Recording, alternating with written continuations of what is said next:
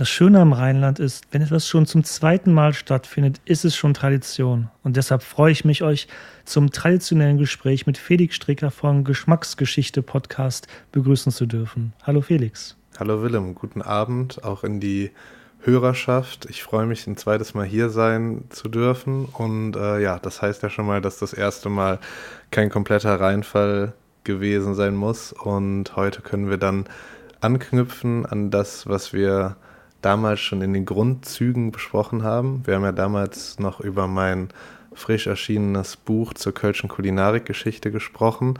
Und heute geht es dann etwas gezielter um ein bestimmtes Kölsches Kulinarikthema, was auch dieses Mal deutlich besser in deine eigene chronologische Reihenfolge, die du in deinem Podcast verfolgst, passt. Und ja, ich freue mich, dir das heute präsentieren zu dürfen.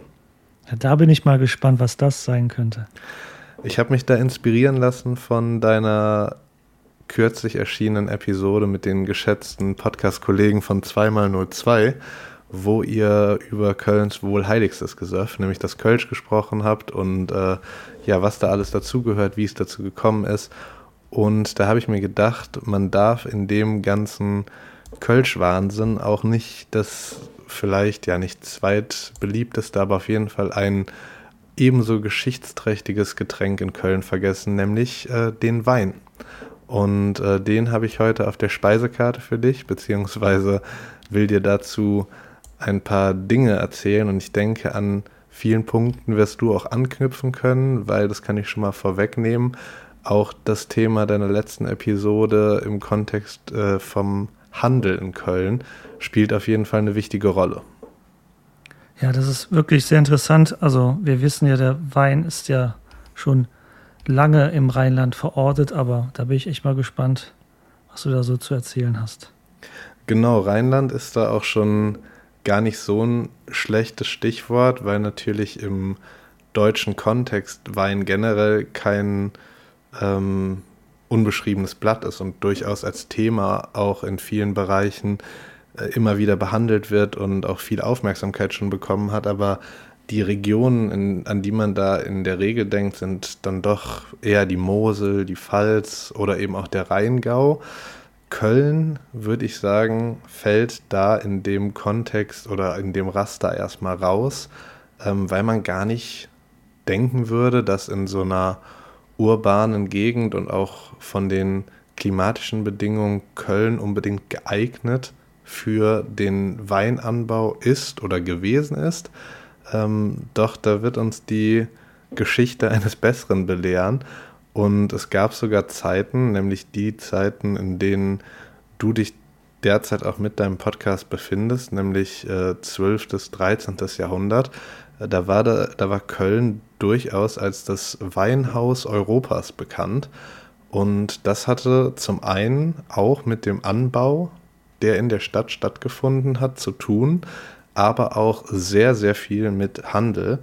Und dazu kommen wir dann im weiteren Verlauf. Und ich kann da auch einfach anknüpfen, ähm, nämlich wenn man jetzt beispielsweise den städtischen Handel sieht, der ähm, in deiner letzten Episode ja schon eine entscheidende Rolle gespielt hat, dann denke ich mal, werden die Hörerinnen und Hörer bei Begriffen wie Stapelrecht oder generell der Transport auf dem Rhein äh, sehr hellhörig werden. Und das sind auch eben genau die Faktoren, die das Aufkommen des äh, florierenden Weinhandels in Köln, ähm, sage ich mal, ja, in einer gewissen Weise auf jeden Fall nach vorne gebracht haben. Und bevor es überhaupt so weit kommen konnte, dass der Wein in Köln gehandelt wurde und ähm, auch vertrieben wurde, transportiert wurde in andere Regionen, müssen wir noch einen Schritt zurückgehen. Da breche ich dann wieder mit deiner Chronologie gewissermaßen und äh, werfe deine Hörerschaft nochmal zurück in die Römerzeit, aus der du jetzt schon eine geraume Zeit raus bist, aber vielleicht. Leider. Ja, leider. Ich, ich wollte gerade sagen, vielleicht freut sich ja der eine oder die andere nochmal in diese doch historisch sehr schöne Zeit zurückzukehren. Ja, das, das wäre sehr schön, wieder mal in die Römerzeit zurückzukehren. Deshalb freue ich mich, was du jetzt zu erzählen hast, aber hast du wirklich gesagt, man hat auch in Köln Wein angebaut? Genau, ja. Das äh, hat man getan. Wie erfolgreich das war oder wie gut jener geschmeckt hat, das, das äh, frage mich auch. Das, das werden wir uns später zu Gemüte führen. Aber ähm, ja, und tatsächlich auch auf großen Flächen. Also da kennst du dich besser aus als ich, aber die Stadtgrenzen waren ja im Mittelalter durchaus noch anders, aber man hat äh, sowohl in der inneren Stadtmauer als auch in den umliegenden Bezirken wirklich große Flächen dem Weinanbau zur Verfügung gestellt, weil sich einfach eine gewisse Zeit damit sehr viel Geld verdienen ließ. Aber bevor es überhaupt zu dieser Zeit gekommen ist, ähm, war es dann so, dass die Römer nämlich in Köln ihren geliebten Wein vermisst haben und dass der Transport über die Alpen auf lange Sicht einfach viel zu mühselig war. Und dann war es erstmal natürlich naheliegend und wie wir heute wissen, äh, haben die Römer den Wein in dafür gut bestimmte Gebiete klimatisch gebracht und das war unter anderem die Moselregion. Und von dort aus hat man dann Weinanbau betrieben und jenen auch nach Köln gebracht, wo der Wein dann ähm, ja, in großen Mengen konsumiert wurde. Aber selbst das war den ja zeitweise doch gemütlichen Römern dann zu aufwendig, den Wein immer noch von der Mosel bis nach Köln zu bringen. Und so geht man davon aus, dass es auch schon die Römer waren, die den Wein damals nach Köln gebracht haben. Man kann das nicht zu 100 Prozent belegen, aber man weiß, dass der Wein ungefähr in dieser Zeit im Gebiet, was wir heute als Köln kennen, ähm, angefangen hat zu wachsen, zu florieren, sage ich mal. Deswegen geht die Forschung davon aus, dass es sehr naheliegend ist, dass die Römer diese Entwicklung auch begünstigt haben. Und damit haben sie letztlich den Grundstein gesetzt für das Mittelalter, indem man an diesen Weinanbau im urbanen Raum angeknüpft hat und jenen noch stark ausgebaut hat. Das erinnert mich an eine Szene, ich hoffe, diejenigen unter 30 Jahren werden das auch noch kennen, an eine Szene aus Monty Pythons Leben des Brian. Was haben die Römer uns jemals getan? Und eine Sache ist, ja, der Wein, oh ja, den leckeren Wein, den würden wir wirklich vermissen wenn ihr den Film nicht kennt, dann ist es eine große Bildungslücke und euer Pech, aber das wollte ich nur mal gerade einwerfen. Ja, das kann man ja jetzt um die Herbst- und Weihnachtszeit, wo es wieder kälter wird und wo es wieder mehr Zeit gibt, um Klassiker, klassische Filme zu gucken, ist das auf jeden Fall eine große Empfehlung auch meinerseits. Ähm, da gibt es sehr viele schöne Szenen. Und auch generell gibt es um die Römer zu der Zeit, auch im Kontext von Wein, so viele schöne Gerüchte. Ich wollte jetzt nicht zu viel Redezeit eben an Gerüchte verschwenden, die historisch schwer zu belegen sind, aber ich sag mal, einfach weil es so interessant ist, es soll wohl zu der Zeit, bevor der Wein in Köln dann auch wirklich gewachsen ist und Früchte getragen hat, soll es sogar eine Weinpipeline von Trier nach Köln gegeben haben. Im so gesehen quasi nach derselben äh, Wissenschaft, äh, die auch Aquädukte begünstigt hat, soll man das auch mit Wein gemacht haben. Aber wie gesagt, es ist sehr haarsträubend, deswegen habe ich es jetzt nur mal angebracht, weil ich es auch einfach die Vorstellung sehr lustig finde. Ob man das jetzt glauben will oder nicht. Ja, also, ja, naja. Es ist äh, schon sehr haarsträubend, aber ich dachte, das ist eine schöne Anekdote. Ja, Historiker sind leider oft äh, Mythenbrecher, aber ja, es ist eine interessante These. Genau, wir lassen das mal so im Raum stehen bis sich äh, ein wütender Hörer oder eine wütende Hörerin bei dir meldet und dieses, diesen Mythos bricht. Aber ich finde es eigentlich ganz, ganz süß, sich das vorzustellen. Und ich denke mal, der Realismus setzt da auch schnell ein und man denkt sich auch sehr schnell, dass das vermutlich doch eher auch was für Monty Python wäre. ähm, naja, auf jeden Fall haben eben diese Römer den Wein aller Voraussicht nach nach Köln gebracht und damit den Grundstein fürs Mittelalter gelegt.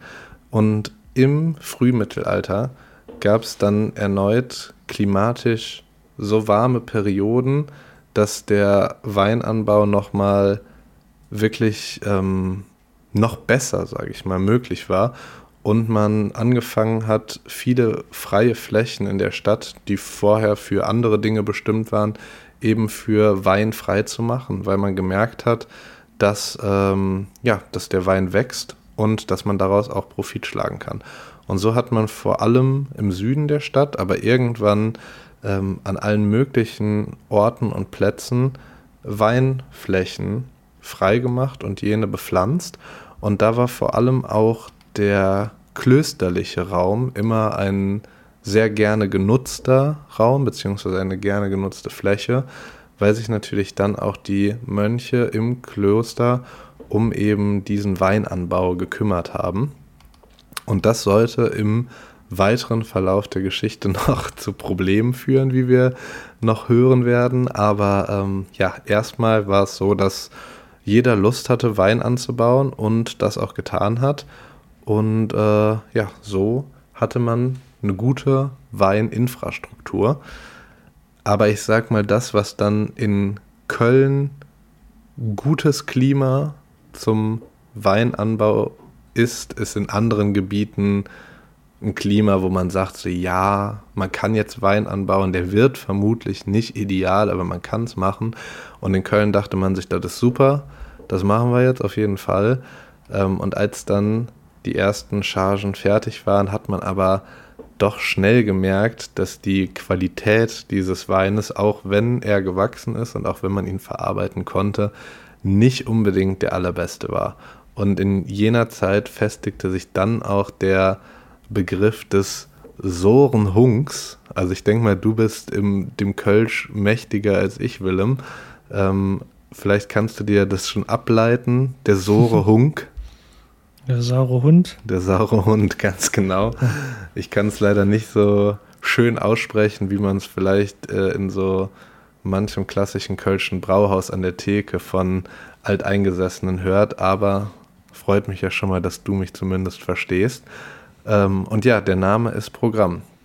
Der saure Hund war das Kölner Weinprodukt, was man zu dieser Zeit hervorgebracht hat. Und so wie der Name es halt schon erwarten lässt, hat jener ähm, nicht süßlich oder lieblich oder auch trocken, sondern vor allem sehr, sehr sauer geschmeckt.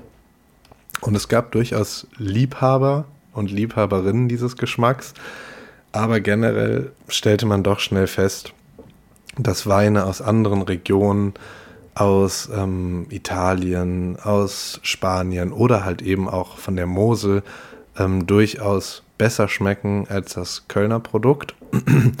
Und deswegen gibt es sehr, sehr interessante Anekdoten, wie zum Beispiel auch äh, die des Kölner Kaufmanns und Weinbergbesitzer Hermann Weinsberg, was auch ein sehr passender Name ja, für, für einen Weinbergbesitzer ist. Ähm, genau, und der ist eben im 14. und 15. Jahrhundert auf diesen ähm, ja, Weintrend, kann man fast schon sagen, in Köln, der wirklich viele Kaufleute in ihren Bann gezogen hat, aufgesprungen und hat ebenfalls viele Weinflächen in Köln akquiriert, Wein angebaut, jede Menge Wein produziert und war auch selber Weinliebhaber. Ähm, er soll aber niemals oder halt nur eben sehr wenige Male, um es davon darauf schließen zu können, soll er seinen eigenen produzierten Wein getrunken haben, äh, da er laut seiner eigenen Aussage gut fürs, Geschle Gesch gut fürs Geschäft, Entschuldigung, aber schlecht für den Gaumen gewesen sein soll. Also kurzum, geschmeckt hat er dem Hermann Weinsberg nicht. Äh, der hat sich dann doch eher den qualitativ hochwertigen Wein eben aus Italien oder aus Spanien oder aus Frankreich bedient und seinen eigenen Wein hat er dann schön exportiert in andere Länder, die vielleicht noch schlechteren Wein gewo gewohnt waren, sodass äh, selbst der Kölner Wein da sehr gut weggekommen ist. Du weißt ja, ein guter Dealer nimmt niemals sein eigenes Zeug. das stimmt.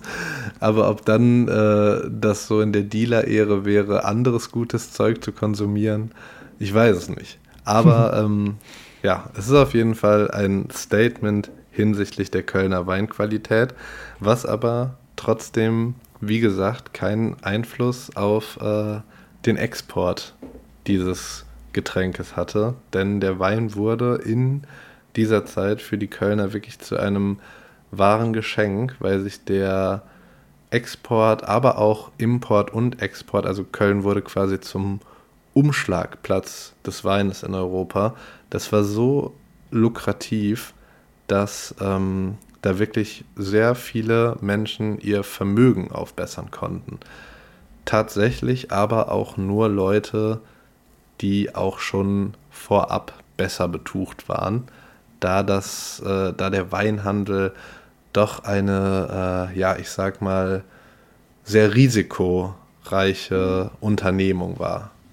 Also vor allem, ja, Entschuldigung, ich wollte dich nicht unterbrechen. Nee, wir wollten nur einschieben, ja klar, es setzt ja ein hohes Investitionsvolumen voraus, wenn das das richtige Wort ist, denke ich mal. Das wird ein Tagelöhne ja nicht leisten können. Nee, genau. Also überhaupt schon, wenn man jetzt, wenn es um Weinanbau geht, Flächen akquirieren zu können oder überhaupt Flächen zu besitzen, das war schon die erste Hürde. Aber selbst wenn es nur um Weinhandel ging, den auch viele Leute unabhängig vom Weinanbau betrieben haben, ähm, war auch das ein Thema. Du musstest erstmal ein Startkapital haben, um überhaupt äh, Handel betreiben zu können. Und dann war es auch so, dass ähm, der Weg über den Rhein, der eben der Haupttransportweg für diese Waren war, gerade im Hinblick von Wein ein sehr gefährlicher war, da einfach die Strömungen zum einen sehr unberechenbar waren, sodass viele Chargen verloren gehen konnten oder auch verloren gegangen sind. Und selbst wenn man das Glück hatte, dass die Überfahrt, was die Strömung und generell den Wasserweg anging, problemlos verlief, dann gab es auch noch viele Räuber und Diebe, die es eben genau auf diesen Wein abgesehen haben und teilweise den Schiffen, die da den Transport über den Rhein abgehalten haben, aufgelauert sind und jene überfallen haben, ähm, sodass man, wenn man das kompensieren wollte, am besten schon ein bisschen Geld zu Hause liegen hatte, dass man da äh, nicht über Nacht quasi bitterarm war, nachdem eine Charge dann verloren gegangen ist. Ja, und ich weiß nicht, ob du es schon gesagt hast, sorry, wenn, ja, Zollstation natürlich auch, ne? Der Rhein war ja die Hölle für, für ein, was einen freien Marktzugang quasi angeht. Das war ja wirklich an jeder Ecke eine Zollstation von irgendwem. Genau, das war, war und ist auch noch ein, ein spannendes Thema, dass grundsätzlich die Zölle natürlich äh, viel Geld in Anspruch genommen haben. Tatsächlich gab es aber manche Kaufleute, die für den äh, Weinhandel Sonderzölle erwirken konnten, so zum Beispiel der Kaufmann Gerhard Unmarze. Ich weiß nicht, ob der Name bei dir im Podcast schon mal gefallen ist. Der kommt schon in zwei künftigen Folgen vor. Ich glaube nicht, dass er hier schon in der. Nee, er ist noch nicht gefallen bei mir, aber es gibt ihn schon in Textform bei mir. ja, der wird bei dir wahrscheinlich auch eher im Rahmen seiner Tätigkeit im Bankenwesen äh, wichtig werden. Deswegen will ich da auch nicht zu viel vorwegnehmen. Aber der war als Kaufmann auf jeden Fall auch in den äh, Weinhandel, in den Kölner Weinexport involviert.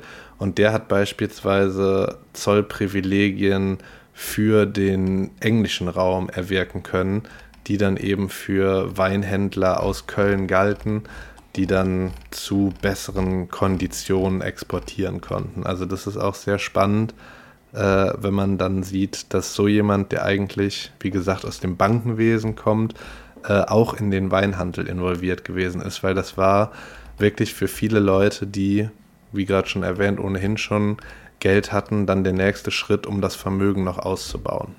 Ja, bei Gerhard Ummatze, ich weiß, ich greife jetzt vorneweg, ich nenne ihn dann den, Ger, äh, den Dagobert Duck seiner Zeit. Und ähm, es ist auch interessant, dass er aus einem unfreien Stand kommt. Ne? Das ist auch noch interessant zu erwähnen. Also unfrei heißt in dem Sinne halt nicht, dass er noch arm ist, aber ja, er ist halt kein freier Bürger und schafft es trotzdem, eine solche Karriere hinzulegen, dass er ein riesiger Bankier und Händler wird. Ja, das ist ja in Köln auch gar nicht so selten. Also ich habe äh, auch sogar in der Weinrecherche. Leider habe ich mir das jetzt nicht notiert. Da gab es auch den ein oder anderen äh, aufsteigenden Star, sage ich mal, der ähm, aus niederen Verhältnissen kam vorerst und dann als irgendein Mitarbeiter in diesem ganzen Weinboom äh, sich was aufbauen konnte und irgendwann eigenen Weinhandel betrieben hat. Ähm, also da gab es, glaube ich, viele Stories von Leuten, die in der Zeit sozialen und wirtschaftlichen Aufstieg geschafft haben. Und äh, ja, ich bin sehr gespannt, wenn du dich mit dem Gerhard bzw. dem Dagobert beschäftigst, weil ich glaube, dass das auch eine sehr schillernde Gestalt ist. Ja, ist auf jeden Fall, also man weiß leider nicht so viel, wie man sich das wünscht, aber allein sein Nachname ist schon witzig, das werde ich jetzt nicht spoilern, was das eigentlich bedeutet. Ähm, und wie gesagt, er ist jetzt kein, er ist nicht von äh, hier Start from the bottom up to the top, also sein Vater war, glaube ich, auch schon ziemlich vermögend, aber eben auch ein Unfreier. Und aber Gerhard Umatze war am Ende so reich, der hat sich dann einfach die Ämter gekauft direkt beim Erzbischof. Ja. Weil der Erzbischof braucht das Geld und Gerhard hat es. Ja, wer kann, der kann. Und äh, das auch so, dann endet auch mein Monolog in die Richtung so, das widerlegt auch mal wieder, wenigstens zu einem Teil, dass die soziale Struktur im Mittelalter ja nicht immer ganz so fest gewachsen war, wie man dachte. Klar, es betraf vielleicht nur einen sehr, sehr kleinen Prozentsatz, aber wenn man sich gut und auch Glück hatte oder eben gut anstellte, konnte man aufsteigen. Ja, ich glaube, es gab da tatsächlich so Wege, die man einschlagen konnte. Natürlich war auch ein bisschen Glück dabei, aber ja, wie du schon sagst, vielleicht nicht ganz so festgefahren oder ähm, einseitig, wie, wie es manchmal dargestellt wird. Ähm, was auf jeden Fall neben dem Handel und dem Export ähm, rund um den Wein in Köln auch noch sehr interessant werden sollte, war der Aspekt der Weinwirtschaften. Ähm, denn als Alternative zum Bier, also es, äh, zu der Zeit, in der wir uns gerade befinden, äh, war es in Köln noch gang und gäbe, dass das äh, sogenannte Grutbier ausgeschenkt wurde, also das Kräuterbier, was damals in Köln sehr beliebt gewesen ist ähm, noch als Vorläufer unserer heutigen Biere, also durchaus äh, anders. Ähm, genau, und jenes wurde zur damaligen Zeit in diversen städtischen Brauhäusern, die ebenfalls gerade so auf dem aufsteigenden Ast waren, also die gab es zu jener Zeit auch noch nicht lange, äh, wurde das ausgeschenkt. Und als der Wein dann immer populärer wurde, kam als Alternative zu diesen noch recht jungen Brauhäusern kam Weinstuben und Weinkeller auf den Plan und äh, ja, erfreuten sich auch schnell einer großen Beliebtheit, sage ich mal, wurden dann auch aufgesucht von Leuten verschiedenster Couleur und äh, ja, dort hat man sich dann zu Speis und vor allem Trank getroffen. Ähm, Im Spektrum der Weinwirtschaften gab es noch ein, eine Besonderheit, sage ich mal, die abseits der Brauhäuser stattgefunden hat, die es so wirklich nur im Kontext von Weinstuben und Weinkeller gab. Und das war die sogenannte Weinschule. Und Kölner, die dieser angehörten, also Bürger der Stadt Köln, die Teil dieser Weinschule waren, hatten das Recht, in ihren Privathäusern Wein auszuschenken und zu verkaufen. Und das ist ein recht interessantes Modell, denn das ist äh, kein Köln-spezifisches Modell, sondern ist abgeschaut von sogenannten Straußwirtschaften, die es äh, in anderen Weingebieten, wie beispielsweise in der Mosel oder im Rheingau, äh, auch schon sehr lange gibt. Und äh, diese Straußwirtschaften geben eben Winzern die Möglichkeit, saisonal äh, Weingaststätten zu eröffnen, um eben ihren eigenen Wein, äh, den sie vielleicht gerade fertig produziert haben, auszuschenken und zu verkaufen. Und äh, ich weiß nicht, Willem, hast du schon mal von Straußwirtschaften gehört? Oder warst du vielleicht schon mal zufällig in einer? Weil das gibt es auch bis heute noch. Eine Strauß, also das Wort selbst habe ich nie gehört. Das mit dem, dass Kölner Bürger Wein verkaufen dürfen, klar, das war mir bekannt. Aber nee, ich stelle mir jetzt einen Vogel vor, ne? das ist die eine von zwei Möglichkeiten, leider die falsche, denn es musste, glaube ich, ein bisschen einfacher sein, als dass sich jeder ähm, Bürger einen Vogel Strauß vor die Tür stellen konnte. Es war nämlich so, dass der Name Straußwirtschaft leitet sich davon ab, dass äh, man diese Wirtschaften daran erkennen konnte, dass die ähm, Winzer oder eben die Weinverkäufer sich so einen kleinen Strauß, also ein Strüsschen, äh, an die Tür gehangen haben oder ein Zweig oder ein Gesteck, äh, irgendwas, was verraten hat, äh, hier wird Wein ausgeschenkt und verkauft. Und das hat man eben auch an den Kölner Weinschulen übernommen, äh, bekannt eben aus anderen Regionen wie der Mosel oder dem Rheingau oder Franken oder der Pfalz. Ähm, und in Köln hat sich das dann auch etabliert und äh, ja, muss ganz schön ausgesehen haben, wenn man so durch die Altstadt gelaufen ist und an jeder zweiten Tür vielleicht so ein kleines Strüsschen hing und man äh, auf den Wein einkehren konnte. Ja, ich bin leider noch ein totaler Kulturbanner. Also ich trinke auch gerne mal Wein, aber diese ganze Kultur dahinter oder auch mal an die Mosel fahren mal eine Weintour machen, das ist alles noch auf meiner Bucketliste.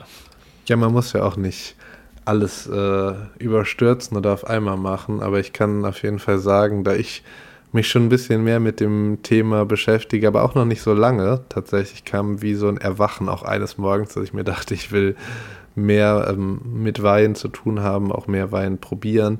Ähm, da erwarten dich schöne Erfahrungen. Also mir gefällt es sehr gut. Das glaube ich dir. Also mein Großvater, der aber schon vor meiner Geburt gestorben ist, der soll wirklich einen Wein, also einen Wein trinken, der konnte einen Wein trinken, ohne dass man ihm gesagt hat, was es ist. Und er konnte dir wirklich sagen, welches Jahr, welche Rebe, welcher Ort, welche Sorte, was auch immer. Also da äh, trete ich in große Fußstapfen. Ja, das ist äh, beachtlich. Dann wäre dein Großvater im mittelalterliche, mitte, mittelalterlichen Köln, glaube ich, ein sehr gefragter Mann gewesen, äh, da man auch da äh, oftmals schon Weinbetrug festgestellt hat, dass zum Beispiel behauptet wurde, dass der gute Tropfen irgendwo aus einer sehr ähm, angesagten Weingegend aus Frankreich gekommen ist, wenn er vielleicht auch gerade nur von der Mosel kam, äh, je nachdem, was man dann für einen Preis aufrufen konnte. Hm. Und lass mich raten, die Strafen waren bestimmt ähnlich drakonisch. Im alten Rom war es ja, glaube ich, sogar schlimmer als einen Mord zu begehen, glaube ich. Also Wein zu punchen war schlimmer als ein Mord, glaube ich. Weil der, beim Mord nimmst du nur ein Leben, beim Weinpunchen versaust du vielen Leuten das Leben. Ja, ist eigentlich kein schlechter Ansatz. Vielleicht waren uns die Römer da wie in so vielen Dingen wieder einen Schritt voraus.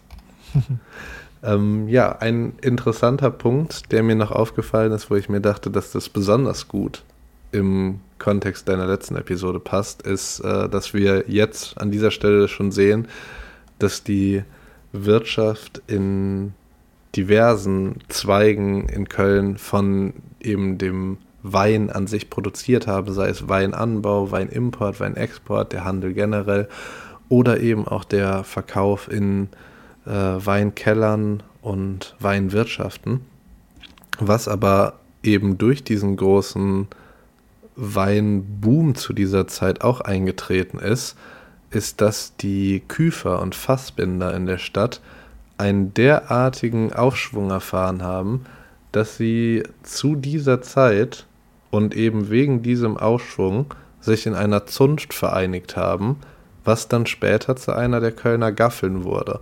Und ich äh, bin da sehr gespannt, ob du da was zu sagen kannst oder nachher das sogar widerlegen kannst, das wäre ja auch skandalös. Ähm, zumindest hat das meine Recherche hervorgebracht. Also, jetzt kommt ja der Fun Fact, Leute, die die letzte Folge gehört haben, also es war dann, ich mache jetzt die Schnipselfolge zu Kölns Wirtschaft im Mittelalter. Einer der Gründe, warum ich dieses Interview geführt habe, war, weil ich halt mehr darüber wissen wollte. Deshalb, weil das bisher so ein Thema war, was ich etwas sträflich vernachlässigt habe. So Gaffeln, Zünfte, da kann ich dir jetzt leider gerade nicht so viel zu erzählen, weil wie gesagt, da bin ich noch gar nicht angekommen. Irgendwann in den nächsten Folgen werden sich die Wollweber mal zu einer Zunft zusammenschließen und die gilt als älteste belegte Zunft, wenn wohl auch nicht als die älteste, aber sie hat die erste, die bekannt ist und dann fange ich langsam an, mich in dieses Thema reinzutasten. Ja, vielleicht äh, wird das dann ja mit den Küfern und Fassbindern auch noch zu einem Thema. Vielleicht achtest du da jetzt mehr drauf, äh, als du es vielleicht sonst getan hättest, wenn es dir untergekommen ist oder wird bei deiner Recherche. Ja, also es, ich habe ja die Folgen mal schon ein bisschen vorgeskriptet und dieses ganze, dieses bürgerliche Erwachen, um es mal so zu nennen, ist ein Thema, was sich so auffächert, dass man da schnell den Überblick verliert. Und eben diese Gaffeln und Zünfte habe ich so in Richtung 1396 erstmal geschoben. Erstmal will ich diese Klüngelei um einen Gerhard Umarze beispielsweise beleuchten. Das war so bisher mein Fokus. Ja, dann legen wir eigentlich heute ein gutes Fundament für die genau. nächsten Podcast-Episoden. Ja, also wie auch eingangs erwähnt, um jetzt nochmal den Sprung zurück zum Anfang zu machen, dass äh, der Wein viel im klösterlichen Umfeld angebaut wurde. Ähm, seien es Kartäuser, Karmeliten, Augustiner. Sie alle haben in Köln angebaut und ähm, ja, konnten darüber hinaus in ihren Klöstern steuerfrei den Wein vertreiben. Und das hat auf lange Sicht nicht allen so gut gefallen, äh, sodass 1369 die Kölner Bürgermeister Gier von Kowelshofen und Richolf Grinn von Witterich, äh, Wichterich, Entschuldigung, äh, sich gedacht haben, das kann doch nicht sein, dass alle anderen Händler Steuern auf ihren Wein zahlen müssen und eben die Klöster darum herumkommen. Da ist der Stadt ja auch viel Geld entgangen. Ja, und deswegen hat man gesagt, das kann es jetzt nicht mehr sein. In den Klöstern muss ab sofort auch der Weinverkauf versteuert werden. Ähm, der Klerus sah das aber anders, wie man schon erwartet. Logischerweise. Logischerweise.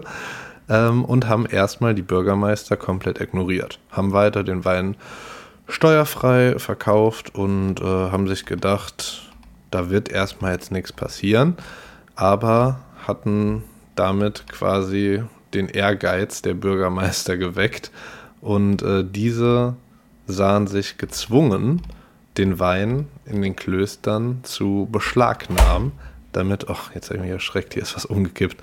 Ich hoffe, es war nicht allzu laut. Ähm, genau, die Bürgermeister, die sahen sich gezwungen, den klösterlichen Wein zu beschlagnahmen. Und weil man sich auch so ein bisschen vom Klerus an der Nase herum geführt, gefühlt hat, so ist richtig rum, ähm, mhm. hat man sich zu dem gedacht, dass man fortan den Dreikönigen-Schrein im Dom von städtischen Aufsehern bewachen lassen wollte. Und das hatte, hat jetzt erstmal gar nicht so viel mit Wein zu tun, aber man merkt einfach, dass das ein weiterer Stich gegen den Klerus sein sollte, um denen zu zeigen, ihr könnt euch hier nicht verhalten, wie ihr wollt. Und äh, wenn ihr uns gegenüber so respektlos agiert, dann werden wir auch in eure Welt eindringen und äh, ebenso Dinge, die euch wichtig sind, verändern. Ähm, ja, und das war so gesehen ja fast schon eine Kriegserklärung, sodass der Klerus sich auch sehr prompt an den Trierer Erzbischof Kuno gewandt hat von dem sie dann wiederum forderten, dass jener ein Interdikt über Köln verhängen sollte. Ähm, was dann zur Folge. Ui. Genau, ja, du weißt schon, dass das keine gute Sache ist. Nee, das Witzige ist, äh, ich, ich will dich nicht unterbrechen, aber meine nächste Folge wird ein Interdikt haben. ja, kannst du mal sehen. Also ohne dass wir uns abgesprochen haben, äh, greife ich hier schon in drei deiner bevorstehenden Episoden ein aber will auch gar nicht viel vorwegnehmen. Nur um es ganz, ganz grob zu erklären, bedeutet das, dass, äh, wenn das ausgesprochen werden würde, dass ähm, die Kirche in Köln ihre Aufgaben überwiegend niederlegt und ähm, damit den Bürgern auch so gesehen das Seelenheil versagt bleibt. Und im Mittelalter ist das auf jeden Fall keine gute Sache, die keiner haben möchte. Und deswegen war das zu jener Zeit auch ein gern genutztes Druckmittel der Kirche gegen den Staat. Also das ist was, was sich nicht nur in Köln abgespielt hat, sondern dadurch, dass die Kirche so gesehen keine staatliche Macht hatte, mussten, oder ja, das ist jetzt auch falsch, aber es ist auf jeden Fall äh, etwas, was man gerne gemacht hat, wenn man sich einfach unfair behandelt gefühlt hat und man der Stadt quasi eins auswischen wollte. Ähm, Kuno war aber zögerlich, weil so ein Interdikt eben auch schon eine große Sache ist. Und äh, die Bürgermeister und der Rat hatten auch langsam die Faxen dicke mit den Geistlichen, mit dem Klerus. Und deswegen hat man die Betroffenen einfach der Stadt verwiesen, weil man sich dachte, die bereiten nur Probleme, die setzen wir jetzt vor die Tür und dann hat sich das auch. Aber genau weil sie das machten, sah sich eben der Erzbischof Kuno doch in der Pflicht, das Interdikt zu verhängen. Und deswegen äh, wurde das dann 1369 am Ende des Jahres verhängt. Und das war so weitreichend, dass man die Geistlichen aber sowas von schnell zurückgeholt hat und denen auch weiterhin Steuerfreiheit zugesichert hat, bloß damit der Erzbischof Kuno das Interdikt wieder aufhebt. Und das ist dann auch schon zu Beginn des Jahres 1370, also nur wenige Monate später, wieder passiert, sodass alles wieder beim Alten war. Ähm, einfach weil man nicht eingehen wollte, dass dieses Interdikt zu lange über der Stadt hängt. Darf ich da kurz einhaken? Ja, gerne. Du sprichst zum Erzbischof von Trier. Warum? Warum ist er dafür zuständig? Das ist eine sehr gute Frage. Also wollte ich damit jetzt auch nicht überrumpeln. Klar, wir befinden uns in einer Zeit, wo die direkte erzbischöfliche Stadtherrschaft im 14. Jahrhundert ja abgeworfen ist schon, nach der Schlacht von Worringen. Man ist auf dem Weg auch zur Freien Reichsstadt, glaube ich. Nee, das dauert noch eine Weile. Das war falsch von mir. Aber das wundert mich, dass man sich, die, also dass die Klöster sich erstmal an den Trierer Erzbischof wenden und nicht an den Kölner Erzbischof. Ja, es gibt da auch sicherlich eine sehr gute Erklärung für, die ich jetzt liebend gerne direkt schon anbringen würde. Vielleicht war der Kölner Erzbischof damals, also der, das Amt nicht besetzt, kann ja auch sein. Ja, ich kann es sogar nachreichen, dadurch, dass du mir ein bisschen äh, Recherchezeit verschafft hast. Nämlich äh, war tatsächlich durch sein hohes Alter und seine Krankheit der damalige Kölner Erzbischof Engelbert III. amtsunfähig und deswegen wurde Kuno II., er ist nämlich gar nicht der erste Kuno, sondern äh, der zweite, wurde als Koadjutor im Erzbistum Köln akzeptiert. Genau in dieser Zeit, als das eben passiert ist. Und äh, deswegen fiel diese Sache in den Aufgabenbereich von Kuno und nicht in die äh, von Engelbert. Das macht natürlich Sinn. Also ich wollte dich damit nicht überfallen, aber es hat mich total stutzig gemacht. Nee, nee, so. ist voll gut, dass du das noch angebracht hast, denn äh, ich bin da gar nicht drüber gestolpert, erst als du es gesagt hast.